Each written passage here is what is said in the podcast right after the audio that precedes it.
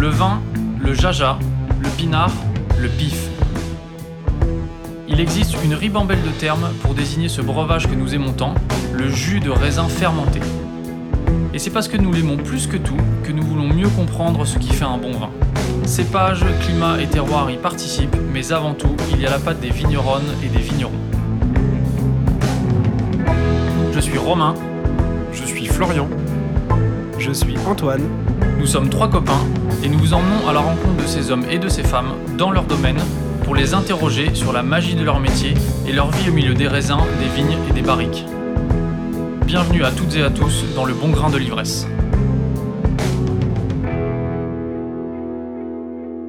Bonjour à toutes et à tous. Une fois n'est pas coutume, nous sommes aujourd'hui à Paris, au restaurant Les Marcheurs de Planète, rue de la Roquette, dans le 11e arrondissement, accueillis par Yann Diologen. Yann, qui est également l'heureux propriétaire de la cave Le Sourire au pied de l'échelle, et que vous pouvez retrouver dans son excellent podcast Le Sourire du vin. Nous sommes ici aujourd'hui car nous avons répondu à l'appel d'Aurélie Soubiran et Romuald de Cardon qui organisent une journée de dégustation et de rencontres autour du thème Négoce haute couture. Merci à eux de nous permettre de passer une petite heure en compagnie de Jean-Philippe Brett. Bonjour Jean-Philippe. Bonjour Romain. Jean-Philippe, vous êtes vigneron à Vinzel, dans le Mâconnais, avec votre frère Jean-Guillaume. Vous êtes tous les deux propriétaires du domaine La Souffrandière et du négoce Brett Brothers. Est-ce que vous pouvez commencer par vous présenter plus en détail, s'il vous plaît? Euh, oui, donc euh, je m'appelle Jean-Philippe, euh, Jean-Philippe Brett. Nous sommes deux frères aujourd'hui à travailler ensemble dans le, dans le Mâconnais. On a eu la chance de reprendre un domaine, un petit domaine qui était dans le Mâconnais. On a repris ce domaine en 2000, un domaine qui était en cave coopérative, qui était en, agriculture dite conventionnelle. C'est un domaine qui était dans la famille depuis longtemps, qui avait été acheté par nos grands-parents. Euh, qui était un petit peu en somnolence finalement ce domaine-là, euh, puisqu'il n'était pas exploité, euh, pas exploité ni par nos grands-parents ni par nos parents.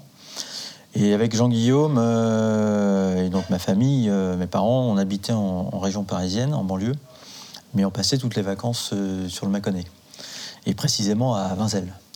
Et on a eu à un moment donné cette envie, mais d'ailleurs très jeune, de revenir habiter sur le secteur de Vinzel, qui est donc situé ici, là, à côté de, de Mâcon. Hein. Vinzel, c'est 6 km de, de Mâcon, ça touche le, Pouilly-Puissé. Et on a eu cette envie de revenir habiter, travailler dans la région. Et c'est la, raison pour laquelle, euh, à partir de 92-93, on a commencé à, s'orienter dans les études dans le vin. Donc à cette époque-là, on a, on a 17-18 ans. Et euh, donc on s'oriente euh, dans ces études de vin qui nous ont mené à reprendre ce domaine, la Souffrandière, en 2000, un petit domaine qui faisait 4 hectares de, de vignes. Quand vous dites des études de vin, c'est euh, BTS Vitiono ou euh, œnologie euh Il y a eu différentes choses, en effet. il, y a eu, il y a eu le BTS viticulture œnologie pour Jean-Guillaume. Jean-Guy est parti aussi ensuite en, Californie, travailler là-bas.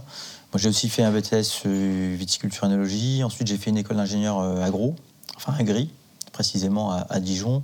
Et, et, en poursuivant par le diplôme d'énologue on va dire, c'est toutes les bonnes clés pour euh, entrer dans la vie active euh, professionnelle viticole. J'ai pas dit les bonnes clés pour faire du bon vin. Hein.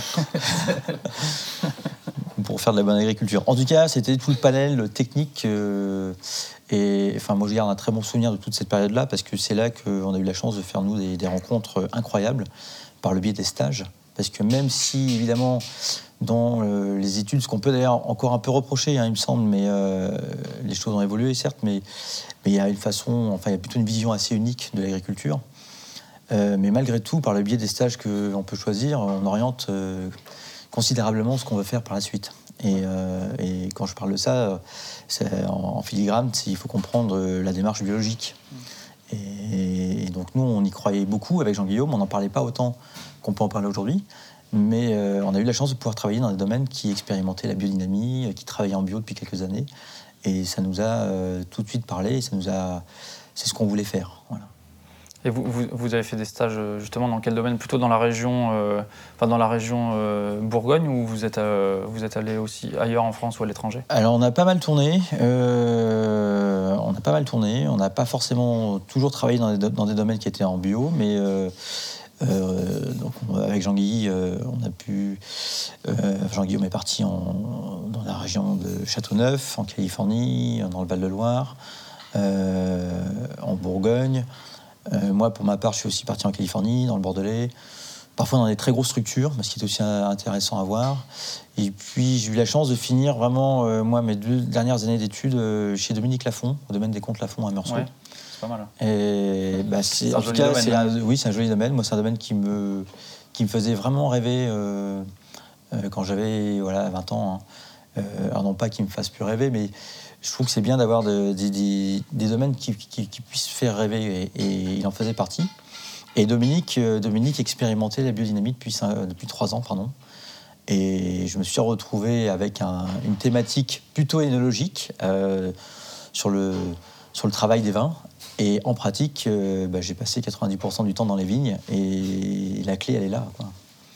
Et quand on se retrouve avec une pioche, lorsqu'on se retrouve à faire des préparations biodynamiques, on comprend tout le sens de la viticulture dans l'élaboration du vin qui euh, trop souvent est complètement distingué du vin. C'est-à-dire que souvent on peut avoir une approche euh, très segmentée de ce métier-là.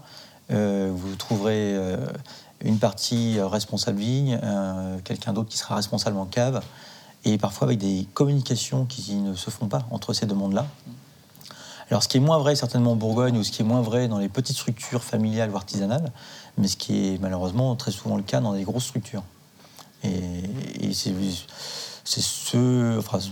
On ne souhaitait pas de reproduire ce type de, modèle-là. Et, pour nous, le, lien est très très fort entre la vigne et, le vin. Vous l'avez déjà un peu abordé là, mais euh, j'imagine que ce que vous avez, enfin je comprends que ce que vous avez découvert euh, dans, dans, les différents domaines où vous avez travaillé, c'était euh, pas très en accord avec ce que vous aviez appris dans le cadre du diplôme national d'œnologue. Ça l'était pas forcément, en effet. Pour autant, ce que j'ai pu apprendre, ça m'a servi d'une certaine façon de base. Euh, ça nous a aussi permis de nous émanciper par rapport à ce monde-là, où aujourd'hui, très clairement, quand vous êtes vigneron, bah, vous avez tout un tas de conseillers qui existent. Hein. Vous avez un conseiller à la vigne, vous avez un qui va vous dire quel produit utiliser pour quelle maladie, vous avez un conseiller euh, à la vigne qui va aussi vous dire quel type d'engrais utiliser. Donc euh, vous avez tout un tas de recettes euh, que l'on peut suivre sans forcément comprendre ce qui se passe. Et de la même façon, au niveau de la cave, c'est la même chose. Vous avez monsieur ou madame l'énologue qui vient vous dire quelle chose à ajouter, s'il manque un peu d'acidité, si, si ça fermente pas assez bien. Et on s'est complètement affranchi de tout ça. Euh, parce que quelque part, on avait cette légitimité, euh, légitimité, c'est ça, pardon, en tout cas sur le papier. Alors, pas du tout en termes d'expérience, parce qu'on était des jeunes. On a commencé euh, avec Jean-Guillaume, on avait 25-26 ans. On avait 6 ans de stage derrière nous, mais on n'avait pas 6 ans de pratique viticole accomplie. Donc on est parti avec une idée assez haute de ce qu'on voulait faire, mais tout en étant un petit peu dans l'inconnu mais une fois encore avec, euh, avec euh, des choses qu'on ne voulait pas faire. Et donc, quand je dis pas faire, c'est ne pas mettre de désherbant, par exemple. C'était euh, ne pas mettre de levure industrielle dans les vins.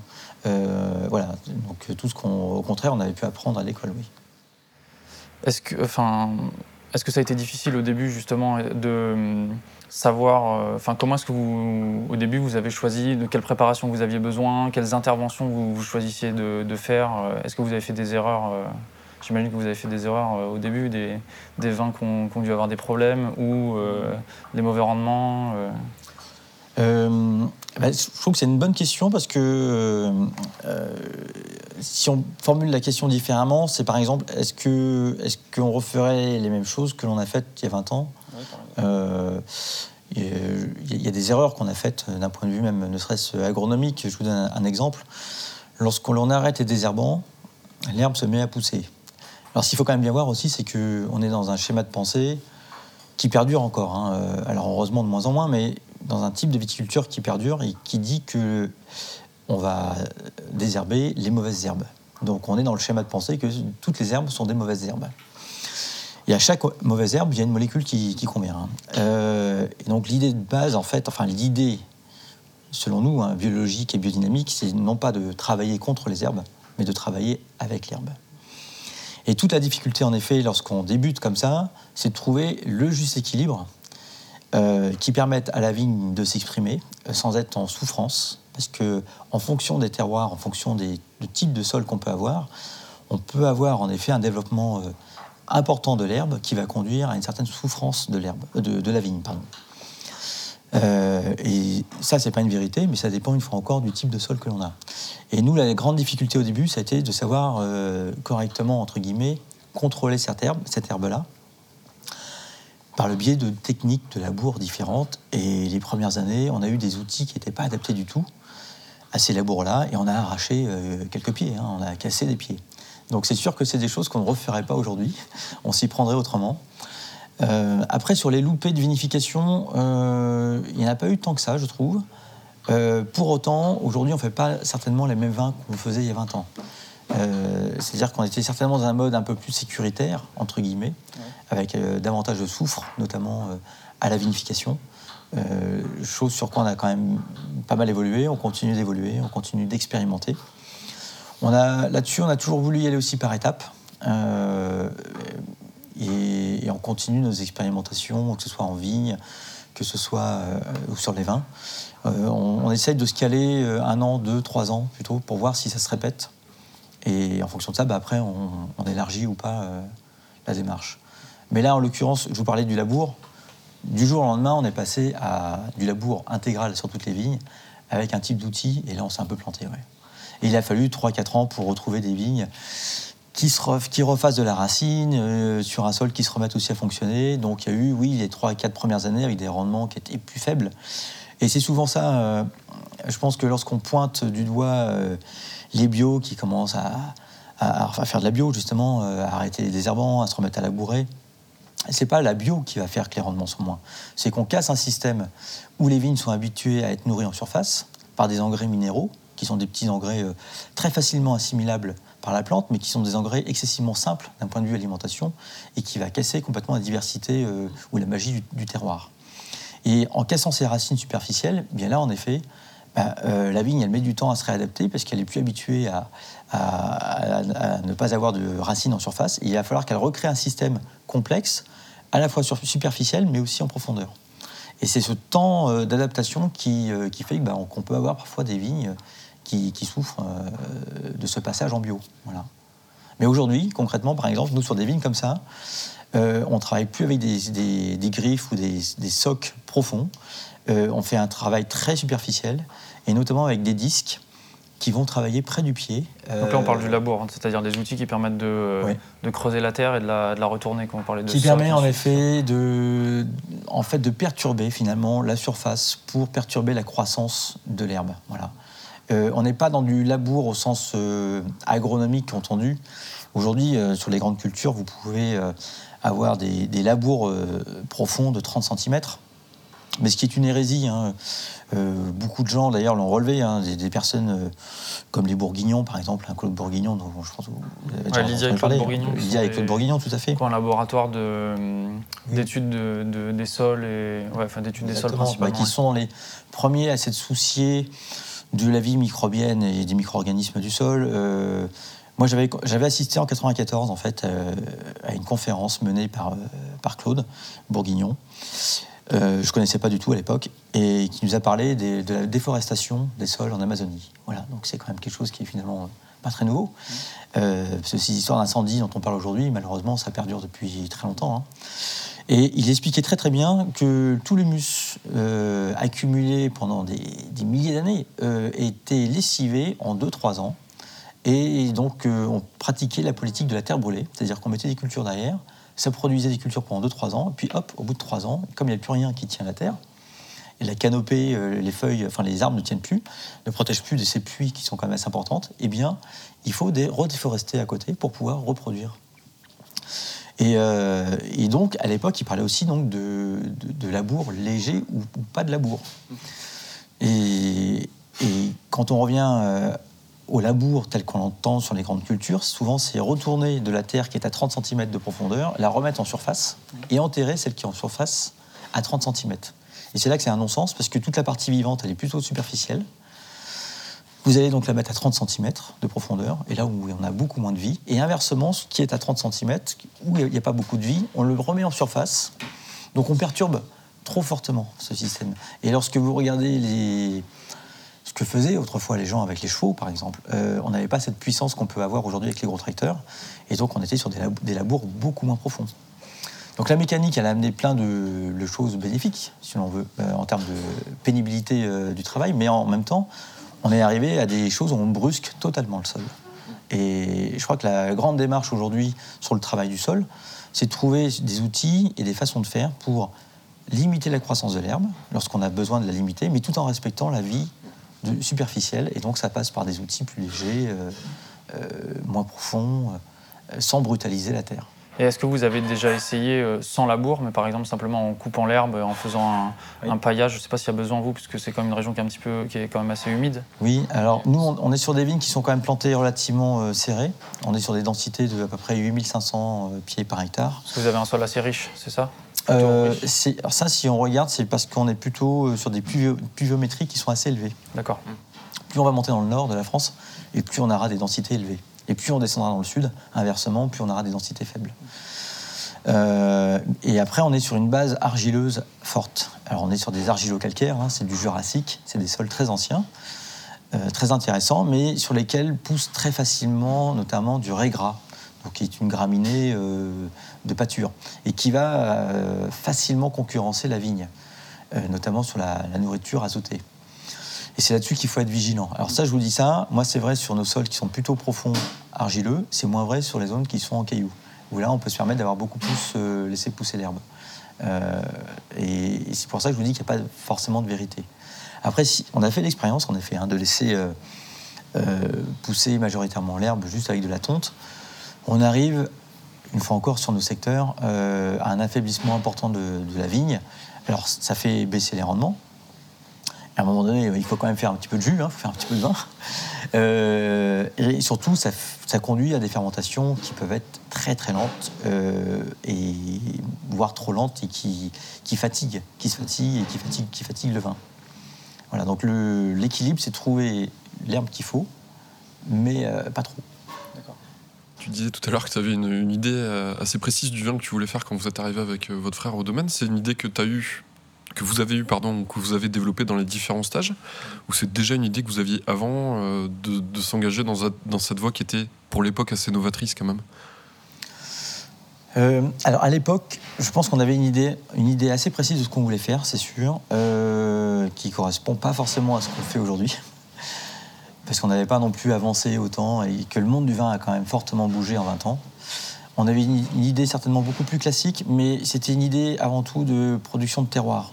Il faut replacer un petit peu dans le contexte. Il y a 20 ans, euh, on est dans le Mâconnais, qui est contrôlé en grande partie par les caves coopératives, hein, ce qui est le système qui a été euh, largement développé dans les années 1920, euh, exactement 28-29, période de la crise viticole. Hein. donc toutes les COP en France, on les trouve à ces époques-là à peu près. Hein et, où l'image du Mâconnais était souvent celle d'une production de vin de masse, où on parle de petits Mâcon, euh, voilà.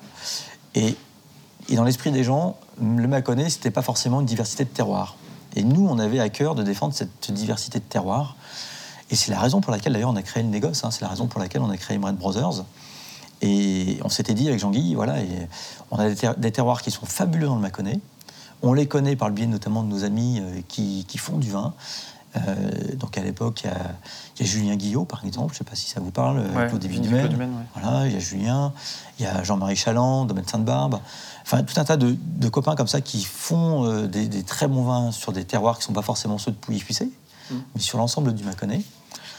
Et, nous, ça nous, ça nous passionnait à l'époque, et ça nous passionne toujours, mais ça nous tenait à cœur de, se dire, avec la même, même, méthodologie, de faire des vins différents qui vont parler en fonction du type de sol, d'exposition.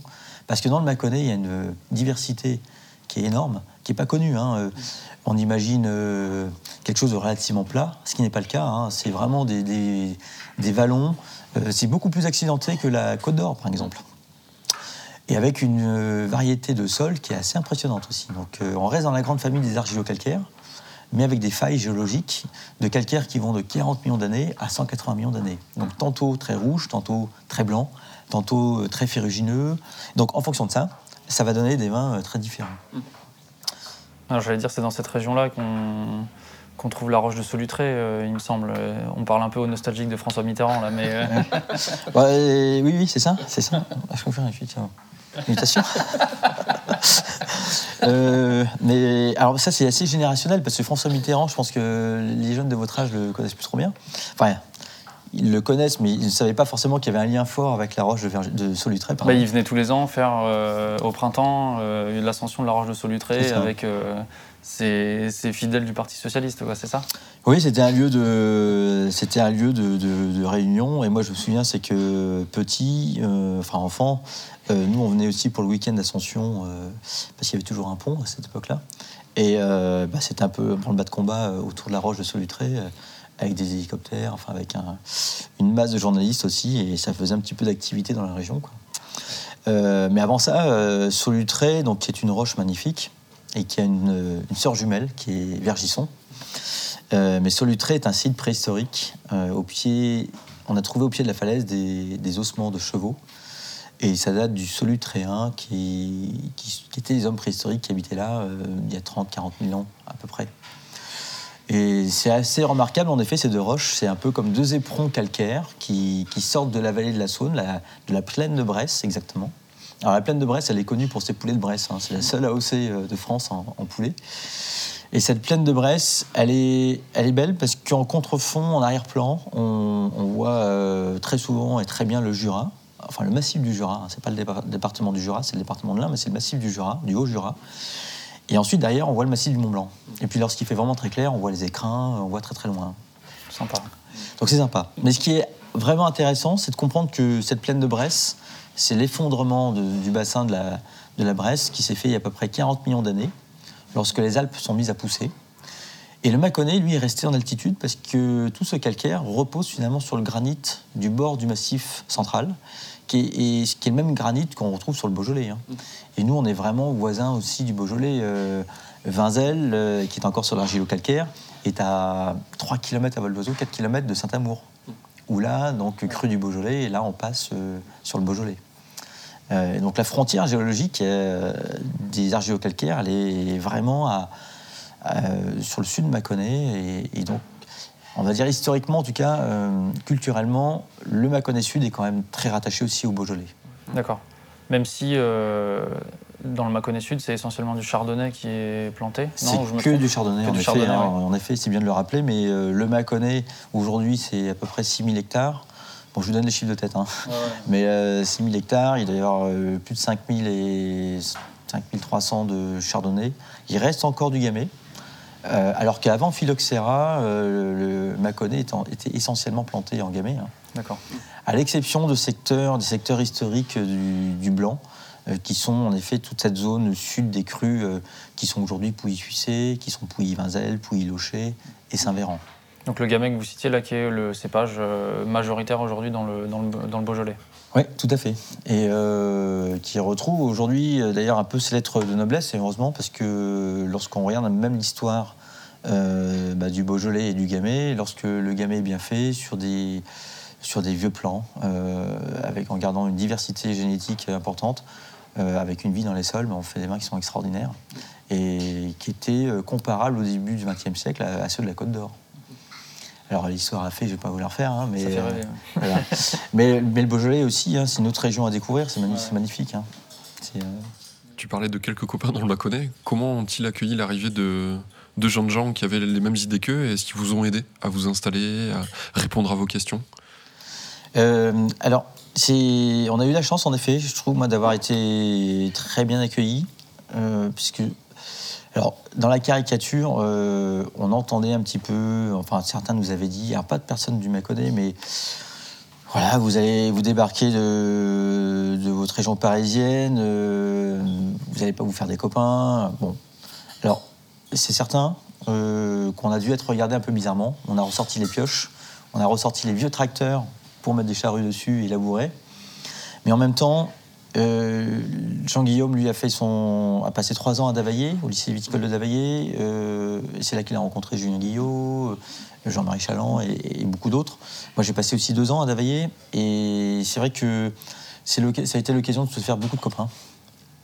Et lorsqu'on a commencé à, lorsqu'on a commencé à produire et à s'installer, ben, on s'est naturellement tourné vers ces amis-là euh, pour savoir s'ils étaient partants pour nous vendre juste une petite partie de raisin.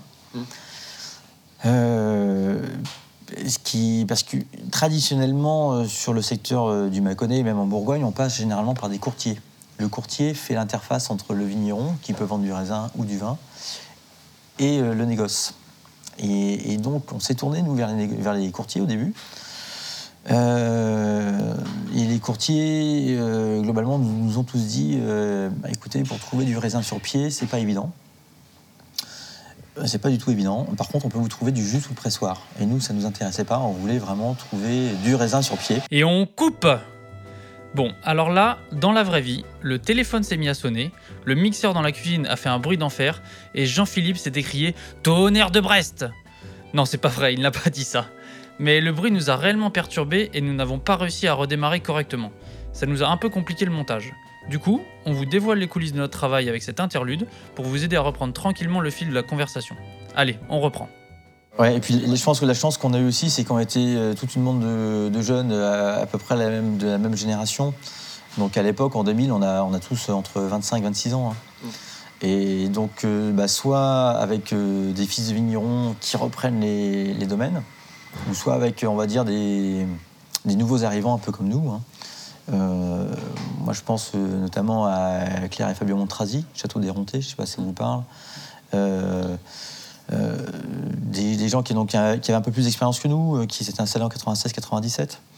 Je, je me souviens d'une petite histoire en 2000. Donc, on commence à vinifier. Et puis, les fermentations malolactiques se produisent alors que les sucres ne sont pas finis. Et donc, pour résumer, la fermentation alcoolique, c'est la dégradation des sucres en alcool. La fermentation malolactique sont des bactéries, là, c'est plus des levures, qui vont dégrader l'acide malique en acide lactique. Et ça, ça se passe naturellement dans le vin. Mais on apprend euh, à l'école que cette fermentation malolactique, elle doit se faire impérativement après fermentation alcoolique. Sinon, c'est des risques graves euh, de dérive ou de déviation du vin. Et à l'époque, on avait un laboratoire qui faisait nos analyses et qui nous avait recommandé de filtrer le vin et de réensemencer. Et là, on s'est dit catastrophe, quoi. Et donc, on avait appelé à l'époque euh, Fabio et puis euh, Philippe Valette aussi. Et tous les deux sont très copains. Et les deux nous avaient dit Mais attendez, vous inquiétez pas, hein, euh, nous, ça se passe régulièrement, les malots sur sucre, ça se fait, quoi. Et en effet, les vins ont très très bien fini. Donc on a eu la chance d'avoir, euh, bah, je dirais, le groupe bah, des amis. On a monté aussi un petit, rapidement un petit groupe euh, technique, euh, où on avait tous un peu ce besoin de se retrouver pour, échanger technique, pour parler euh, labour, pour parler compost. Et assez rapidement, on a créé un petit groupe en 2004 qui s'appelle les Artisans Vignerons de Bourgogne du Sud. Aujourd'hui, on est quand même 30 domaines à faire partie de cet assaut. Sur les 30 domaines, la majorité est en bio. Ceux qui ne le sont pas en sont pas loin. Donc quand je dis en bio, certifié. hein. Et on fait une grosse dégustation une fois par an euh, sur le Mâconnais, euh, qui est une dégustation ouverte aux pros et aux, particuliers.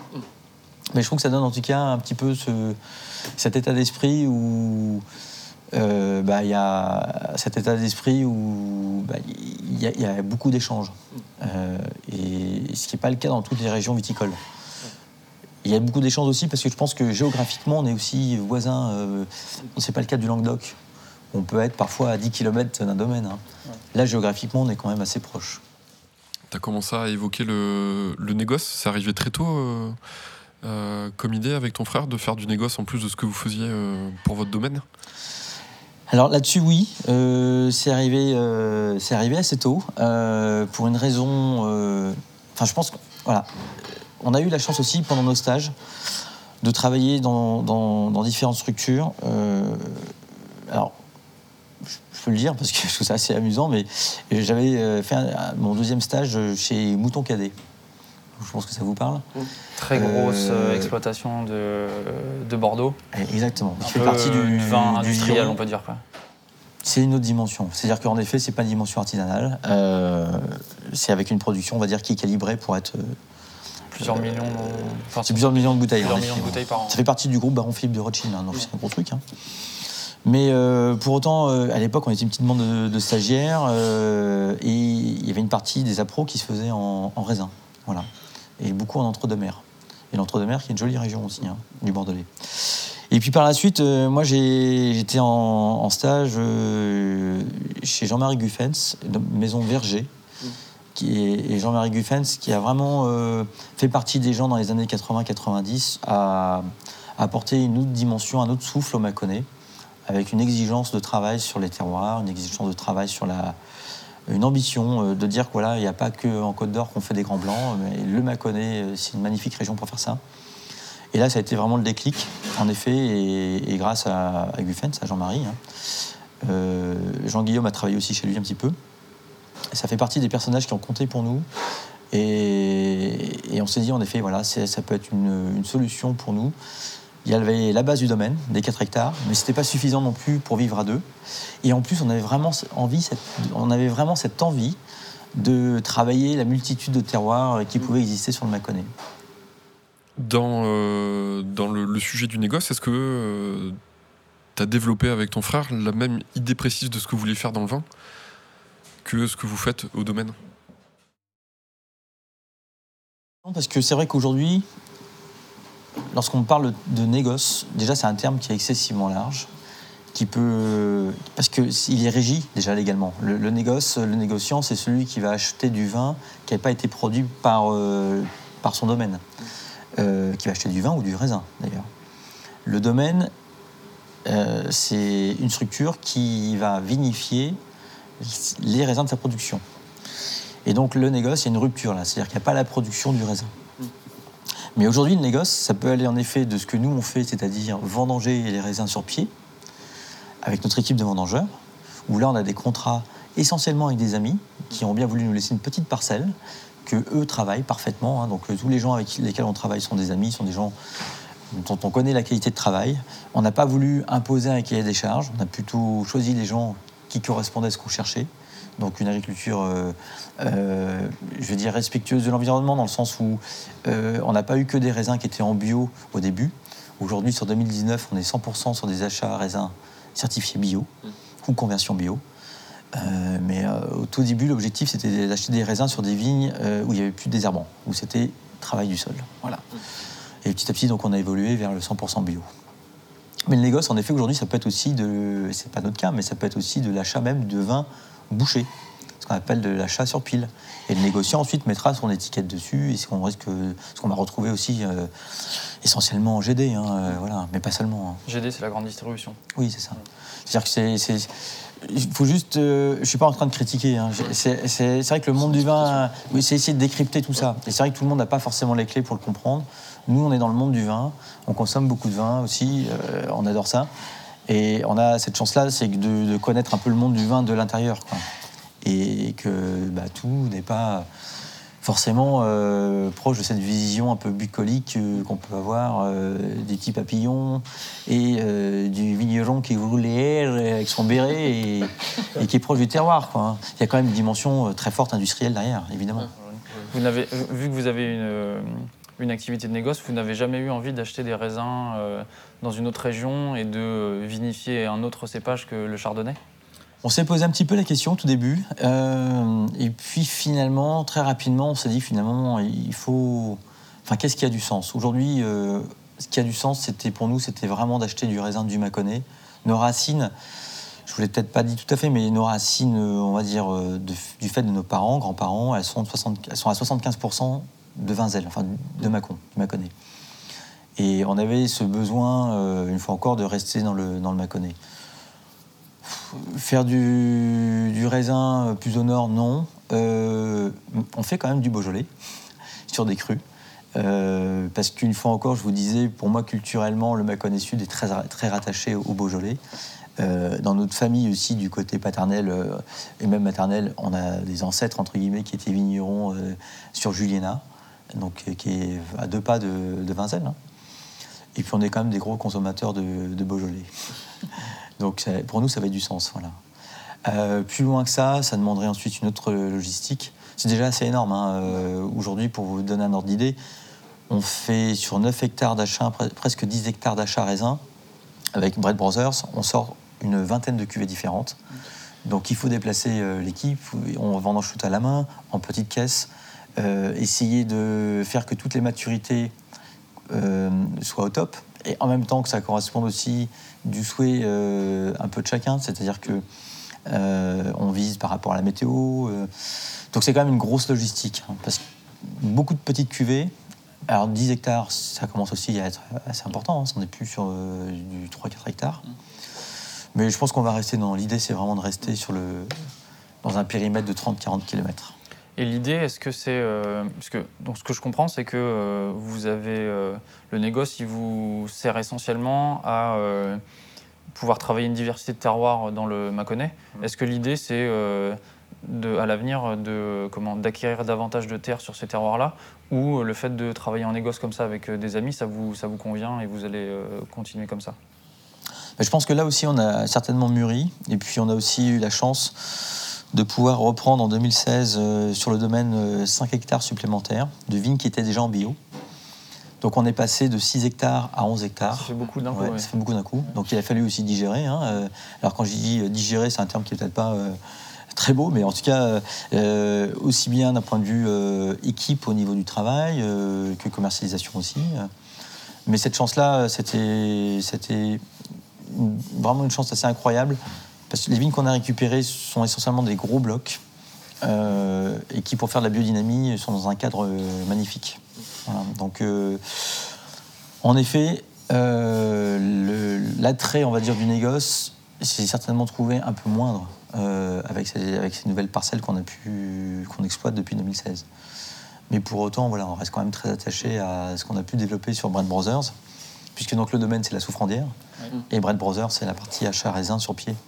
On distingue d'ailleurs tout. Euh, on a toujours voulu distinguer, nous, euh, en termes de communication, en termes même d'étiquetage, les deux euh, provenances, en disant voilà, ça, Bread Brothers, c'est notre sélection de raisins, provenant de, magnifiques terroirs, travaillés par des gens passionnés. Et Souffrandière, là, c'est nous qui faisons le travail. Tout est vinifié au même endroit. tout est. Voilà dans le processus de vinification, que ce soit pour la souffrandière que pour, pour les raisins issus du négoce. Tout à fait. C'est-à-dire que tout arrive au même endroit, euh, tout est vinifié avec la même, euh, la même méthode, la même, euh, enfin même méthode, même philosophie plutôt. et après, ce qui fait vraiment la différence, ce sera vraiment l'origine du terroir. Tu disais par rapport à l'achat de raisins avait, que vous imposiez pas de cahier des charges à vos, à vos amis à qui vous achetez les raisins vous allez quand même assez loin au domaine de la souffrandière dans votre perception de la culture et dans la vinification. Est-ce que ça pousse certains des, copains à qui t'achètent les raisins à aller dans le même sens? Ou est-ce que c'était déjà des, euh, gens qui étaient dans la même, direction que vous? Est-ce qu'il y a des échanges du coup entre... Euh, Alors, ça, c'est je trouve que c'est une bonne question aussi. Euh, on, a les deux cas de figure. C'est-à-dire qu'on a eu la chance de pouvoir acheter des raisins très rapidement à des personnes qui aujourd'hui, enfin à, des vignerons et amis vignerons qui étaient déjà en bio-biodynamie. Euh, et puis on a eu le cas aussi, l'autre cas de figure, euh, de vignerons qui étaient en pleine réflexion, qui se sont donc mis à arrêter les désherbants, où je pense qu'on a certainement contribué à leur passage à la bio. je pense à deux trois, là j'en ai deux trois en tête évidemment. on va dire, je pense qu'on a fait partie du paysage, de leur paysage, qui a fait qu'ils sont passés en bio aujourd'hui. Et, Aujourd'hui, ce sont des personnes, c'est assez amusant d'ailleurs de, voir, de le voir de l'extérieur. Euh, c'est des personnes, il y a 15 ans, qui étaient plutôt un peu dans le doute quand par rapport à la bio, qui, étaient, qui avaient peur, et qui aujourd'hui sont les premiers à défendre ça. Euh, on a quand même, globalement, lorsqu'on regarde un petit peu les domaines qui sont passés en bio, moi je parle de, ceux qui sont passés par, euh, par conviction, hein. mais même par opportunisme. Après, j'ai d'autres exemples qui sont assez intéressants là-dessus. Euh, pour rien au monde, il y aurait un retour en arrière, euh, pour plein de raisons. Euh, tous ces gens auxquels je pense sont des gens qui travaillent aussi dans les vignes. Donc on passe quand même beaucoup de temps dans les vignes, et on passe notamment, on va dire, 4 à 5 mois dans les vignes lorsque la vigne pousse.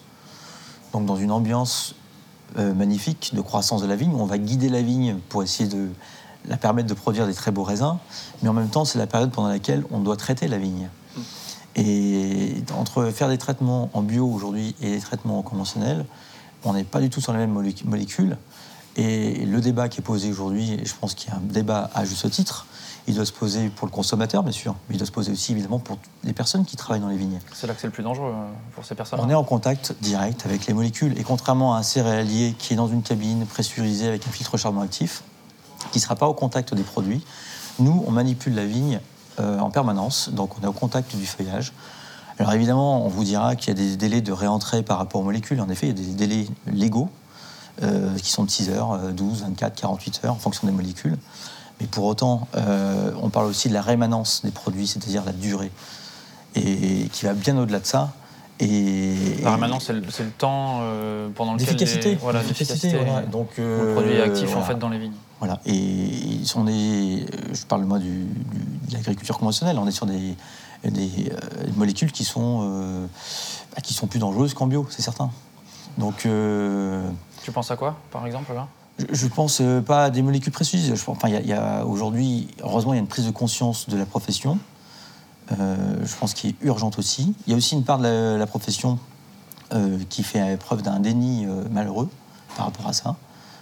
parce que, certes, même si les produits sont autorisés, ben, ça n'en reste pas moins dangereux. les premiers exposés sont, une fois encore, les agriculteurs et les personnes qui travaillent dans les vignes. Euh, c'est là-dessus. Euh, moi, j'aurais plutôt un message de sympathie euh, par rapport aux vignerons qui ne sont pas en bio aujourd'hui. C'est qu'on peut se détacher de ces molécules-là, ça marche. Nous, ça fait 20 ans qu'on travaille comme ça. On est aujourd'hui, je pense, assez nombreux à l'avoir montré, hein, et c'est pas pour faire les gros bras ou dire on est les meilleurs, hein, pas du tout. Hein.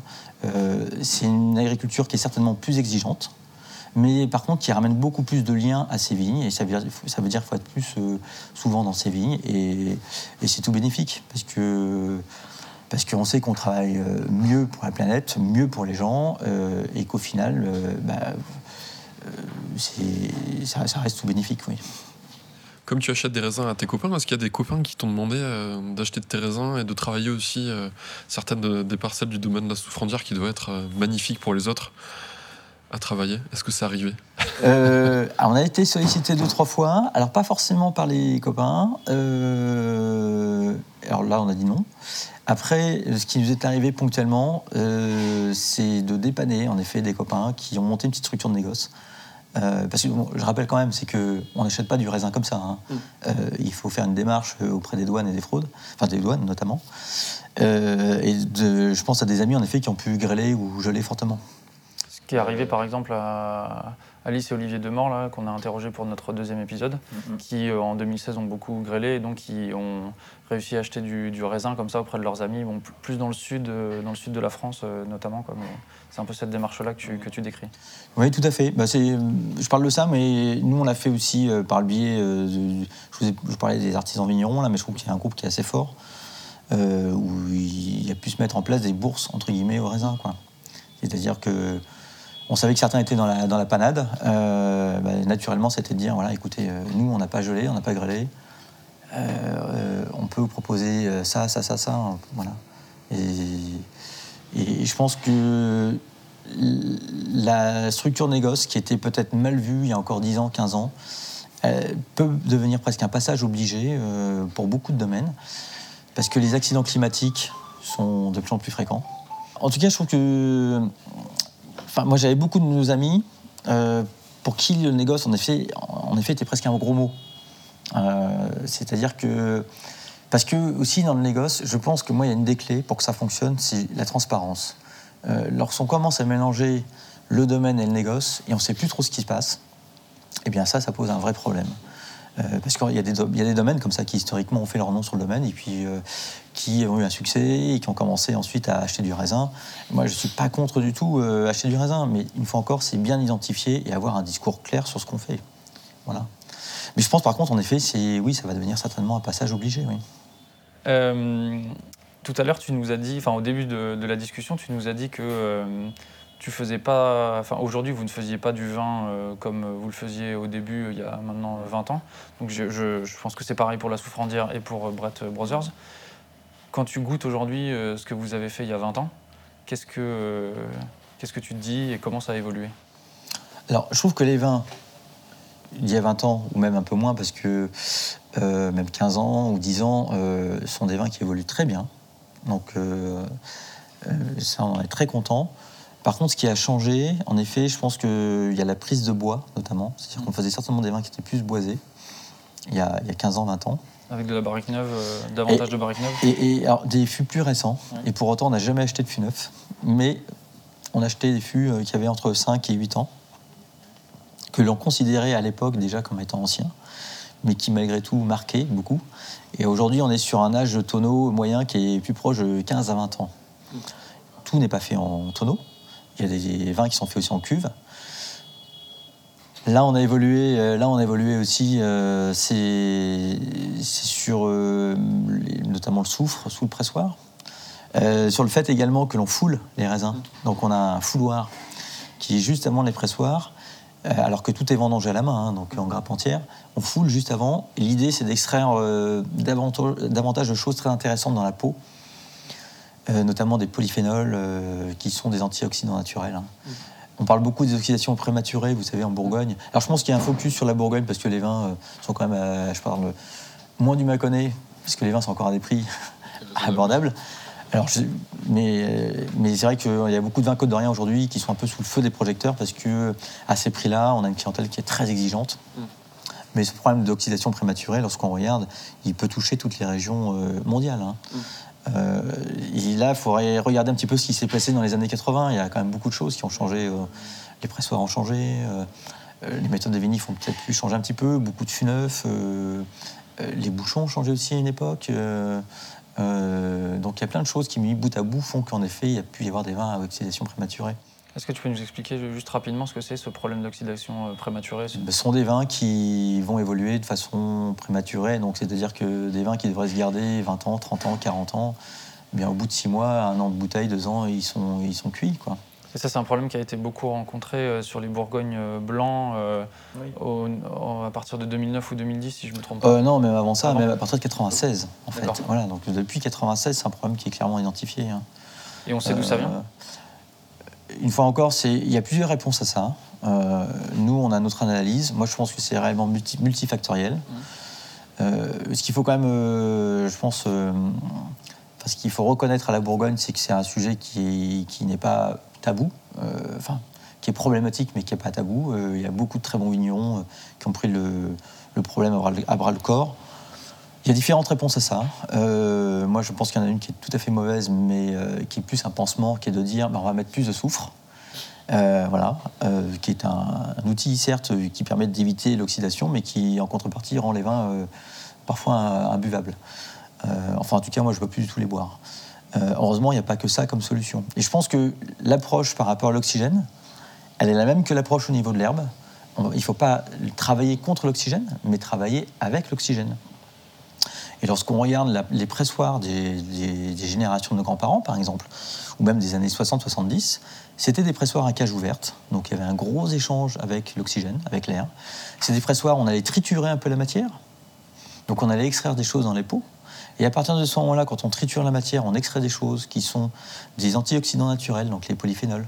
Lorsqu'on va soumettre le jus à l'oxydation, donc c'est-à-dire que le jus, certes, quand il coule dans le bac, il est tout marron. Mais attention, ça, euh, c'était une vision horrible pour les énologues des années 90 à 2000. hein. Eh bien, euh, alors que tout ce qui va s'oxyder dans le jus sous le pressoir, ça va sédimenter, ça va s'éliminer dans les bourbes, et on ne va pas retrouver potentiellement ces molécules potentiellement dans la, bouteille. Donc euh, ça, c'est des petites clés, moi, je, considère qui marchent très bien. C'est une fois encore travailler avec l'oxygène. Donc il y a des stades importants où il faut que le jus voit l'oxygène. Et par contre, en effet, des stades ensuite où là, il faudra faire attention. Il ne faut pas s'amuser à mettre un coup de, batteur. euh, on à côté d'une cuisine, mais à monter les blancs en neige, par exemple, euh, comme on le ferait sur, enfin, faire ça sur, des, sur du blanc, quoi, parce que là, on va complètement l'oxyder, quoi. Donc c'est là qu'il faut utiliser ensuite des, procédés respectueux du vin, travailler par gravité, euh, travailler avec des pompes euh, doucement, euh, limiter les déplacements. Le vin peut être beaucoup plus sensible à l'oxy- à l'oxygène euh, à un stade, et c'est là-dessus qu'il y a des stades clés justement qu'il faut- sur lesquels il faut faire attention. Travailler aussi avec davantage de lits, par exemple travailler les, les lits, c'est un milieu naturel réducteur, donc en opposition à l'oxydation. hein. euh, qui va protéger le vin de l'oxydation. Donc travailler, travailler sur des élevages plus longs aussi, plus longs sur lit. C'est tout un tas de, de petites clés où il n'y a pas besoin d'artifice, il n'y a pas besoin de, il n'y a pas besoin d'outils énologiques. Euh, on a trois questions pour terminer. Euh, une, euh, est-ce que tu peux euh, nous donner, on, va, on quitte complètement la technique, est-ce que tu peux nous donner un accord vin euh, qui a bien marché récemment avec un de tes vins, avec un des vins du Mâconnais, Et qui, et qui pourrait fonctionner à Noël, par exemple. Pour ceux qui veulent boire tes vins à Noël. Euh, c'est- une très bonne question encore. Je ne posais que des bonnes questions en fait, hein, c'est ça. Euh, alors déjà, on, a, je- on peut dire qu'on va, on, on produit deux types de vins. On va produire des vins euh, qui vont être plutôt immédiats, dans le côté très plaisant tout de suite, facile à boire. Je pense au Macon Chardonnay par exemple, qui est sur Bread Brothers. Donc Chardonnay, c'est le nom du village. Attention, parce que généralement, quand vous avez Mâcon plus Chardonnay derrière, c'est le nom du village qui est au nord du Mâconnais, un, village magnifique. On sera plutôt sur un vin sur le fruit, avec, euh, donc qui, va, exploser aromatiquement, euh, qui va être avec une jolie acidité. Euh, alors, c'est un peu cliché, mais c'est le genre de vin, en effet, qui pourrait aller facilement sur une noix de Saint-Jacques. Mais juste naqué. Donc, on n'est pas obligé de partir dans des frais de fou. une demi Saint-Jacques, petit filet d'huile d'olive, et hop. Euh, après, si je reste régional, parce qu'il faut un peu défendre quand même mon Mâconnais, Il n'y a pas que le vin dans le Mâconnais. ouais. euh, quand on traverse la Saône, parce que donc le Mâconnais, c'est rive droite de la Saône. La Saône, si on fait un peu de géographie, ça va jeter dans le Rhône à Lyon. Et rive gauche, on a cette fameuse plaine de Bresse. Donc là, il y a tous les poulets de Bresse. Alors, avec une volaille, alors volaille de Bresse, ça reste quand même un budget élevé. Moi, j'ai de la chance. J'ai de la chance dans le Mâconnais, euh, on- on- ça reste encore accessible. On n'est pas obligé de partir dans une volaille de Bresse, mais une volaille ne serait-ce fermière au moins, et bio, si possible. hein. Et, euh, et à la crème, l'accord des deux va, très très bien. Après, ce que je pourrais suggérer, c'est plutôt nos vins types d'élevage, enfin plus qui ont besoin un peu plus d'élevage. Je pense au Pouilly Vinzel Lécart, par exemple. Ce sont nos vignes de 40 ans à 80 ans, et euh, avec un vieux comté. Et ça, c'est fabuleux. Quoi. On a- Ça va faire sortir ce petit goût de noisette. Et euh, là, on est vraiment sur quelque chose qui se marie très bien. Ou alors euh, les fromages du Mâconnais. Euh, alors, il y en a encore quelques-uns, il y en a de moins en moins, mais qui sont produits à partir des, chèvres euh, qu'on dit alpines. C'est ces petites chèvres marron avec les cornes et qui, normalement, pâturent dans les hauteurs du Mâconnais sur les sols granitiques. Et ça, si vous avez la chance de goûter ce type de fromage, c'est assez incroyable comme fromage parce qu'on passe, on peut le goûter à tout stade. Fromage blanc, frais, mi-sec et très sec. Et en fonction de- du stade, vous aurez des, des évolutions. euh, enfin, vous aurez un type de fromage complètement différent. Il va falloir qu'on aille dans le Mâconnais, j'ai l'impression. En plus, c'est- super dynamique en termes de, de gastronomie, de bistronomie. On a, on a quand même vraiment la chance d'être dans une région euh, qui est à la frontière finalement euh, Bourgogne-Sud, Porte de Lyon, la Dombe, euh, donc on- le Charolais qui est juste à côté. Donc c'est vraiment une, c'est une très belle région pour manger. Ouais. Est-ce que, alors c'est pour toi et c'est aussi pour ton frère, est-ce que vous êtes du coup content de ce que vous faites maintenant? Euh, il, faut l'être, j'espère, parce que il, faut garder une énergie. euh, le jour où on ne l'est plus, Ça- ça reste quand même des métiers de passion. hein. Euh, c'est des métiers qui sont très prenants. Je pense que c'est certainement un des plus beaux métiers qui puisse exister. Euh, moi, je ne serais jamais vu déjà salarié, par exemple. Euh, ou travailler dans une société où il aurait fallu. J'aurais pu peut-être travailler dans un domaine, mais il aurait fallu que j'ai les mains libres. Donc on a eu déjà cette chance, c'est que nos parents avaient, la famille avait euh, des vignes dans la famille. Et donc on a choisi ce métier-là, euh, qui permet déjà de donner du sens euh, quelque part. On est rattaché, attaché au rythme de la nature, on est en contact avec la terre, euh, on produit et on a la chance de faire ce que je fais aujourd'hui. Moi je vous rencontre là, j'explique mon métier, je, fais, je vais faire goûter mes vins. Donc il n'y a pas de rupture dans cette branche euh, agricole, contrairement à aujourd'hui à un producteur de porc, un producteur de céréales. C'est-à-dire que le, les vignes que je fais pousser, le raisin que je produis, que je transforme, j'ai la chance de pouvoir le commercialiser en bouteille. Et c'est peut-être pour ça d'ailleurs qu'il y a autant de bio aussi dans le vin. Ça, c'est peut-être un autre sujet, mais. Et en effet, moi, en tout cas, je- et Jean-Guillaume, c'est pareil, euh, on continue de s'émerveiller de ce métier-là, mais parce que aussi, on change aussi, je pense, parce qu'on continue, on essaie d'innover, on essaie de changer, euh, et que les vins que je fais aujourd'hui, j'espère que ce ne seront pas les mêmes dans 10 ans. Voilà. si- la- la routine, euh, c'est peut-être la pire chose qui puisse nous arriver.